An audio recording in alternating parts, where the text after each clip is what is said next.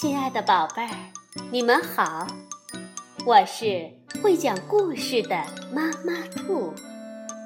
故事是可以玩的，欢迎宝贝儿们到小粽子和妈妈兔一起边看边听玩故事。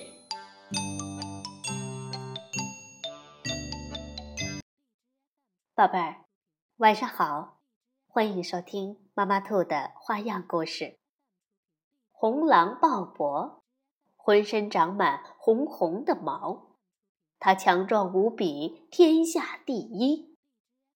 红狼鲍勃有个超级大的肚子，还有一个什么都能闻到的长鼻子。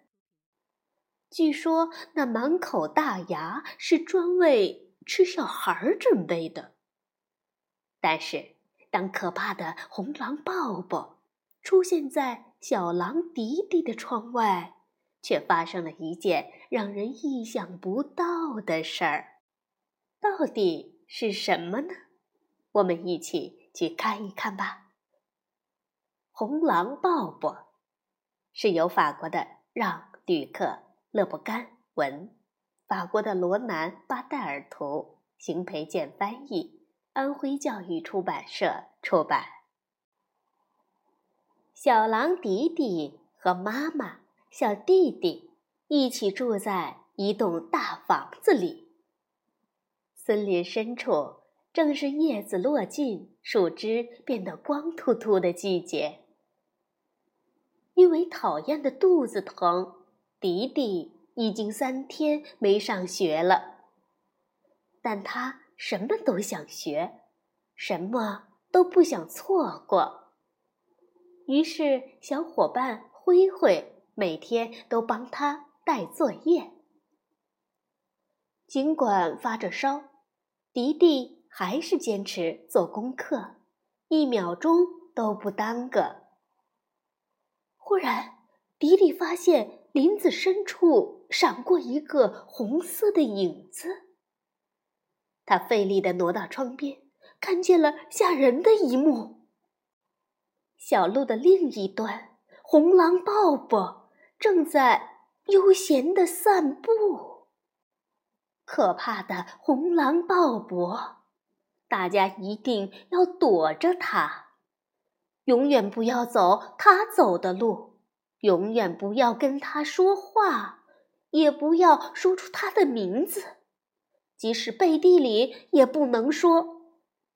红狼鲍勃什么都能听见，什么都能看见。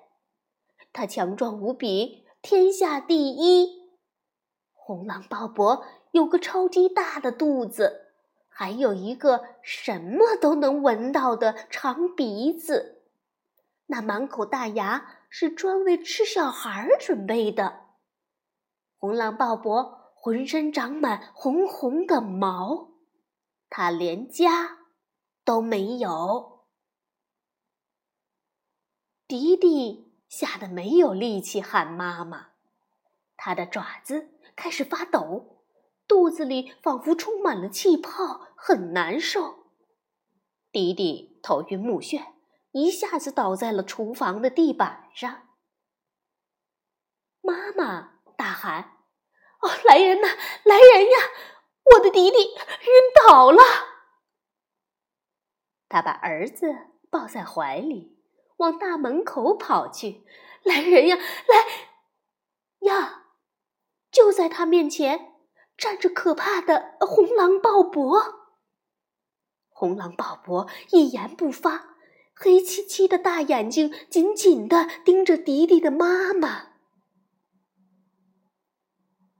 如果你愿意，我可以帮你。可是，可是，你要对我的弟弟干什么？我会把他送到医院。交给医生。